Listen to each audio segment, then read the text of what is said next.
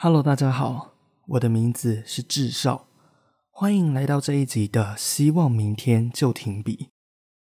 我有一个朋友要结婚了，当我看见他结婚的消息之后，我开始在想，到底爱情的终点会是什么？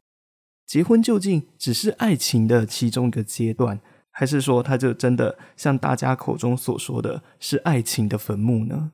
我曾经认为结婚是一件很简单的事情，结婚就是一男一女两个人碰见了，非常的相爱，相爱到后来他们决定组成家庭，他们跟彼此的父母商量好之后，可能也不用商量，他们就可以在一起面对共同的未来。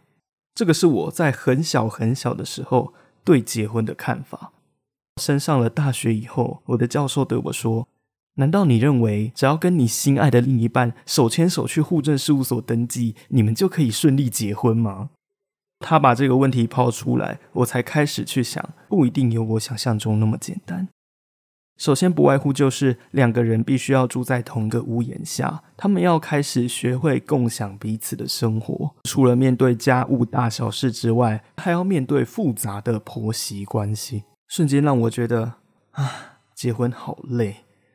在结婚之前，当然要先谈恋爱。在谈恋爱的建议上，学姐只提醒我三件事情：第一个就是讲话要看着别人的眼睛；第二个就是要观察他人的肢体语言；第三个就是无论在聊天的过程中，双方的来往再怎么热络，只要对方突然无预警的不回应，就直接放他离开。中途不要轻易寄出任何的邀约，或者是表现自己，直到对方开口。才可以回答。这些原则让我在跟女生相处的时候变得非常顺利，甚至我在公家机关工作的期间，我前前后后总共认识了五个学妹。只要我随便打电话给某个人，通常寄出去的要求都不会被拒绝。说来奇怪，这是一个方法，可能也需要经过提示提点一下。可是为什么学姐会勇于用一个训话的语气去对待一个男生呢？直到某一天，学姐告诉我说：“你知道吗？有的时候跟女生聊天，聊着聊着，对方突然不愿意聊了。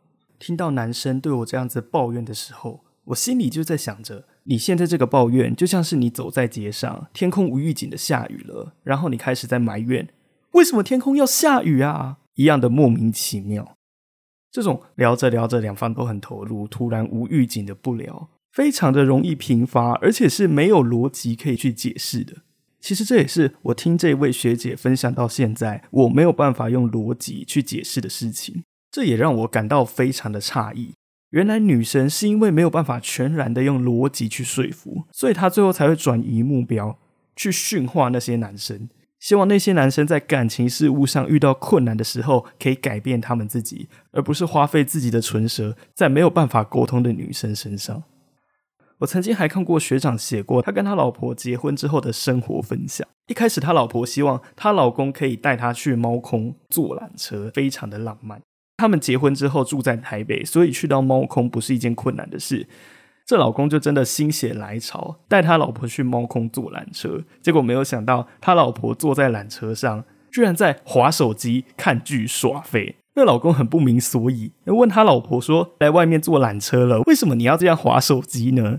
结果老婆回答他说：“我是想要坐缆车没有错啊，可是对我来说，坐在缆车上划手机，跟我坐在家划手机是全然不同的，这是感觉问题。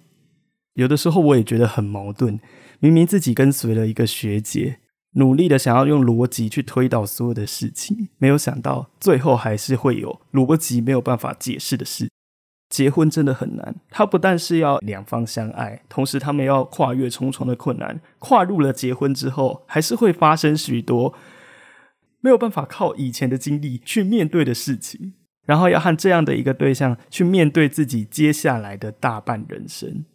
有的时候我也在想，即便学姐教会了我这些原则，但这些原则也没有办法解决我所有会遇见的困难。越听这个学姐分享，就越会感觉到。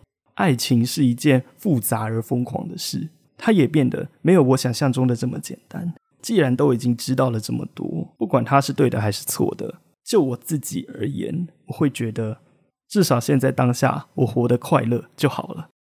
我们这一集就到这里，我们下。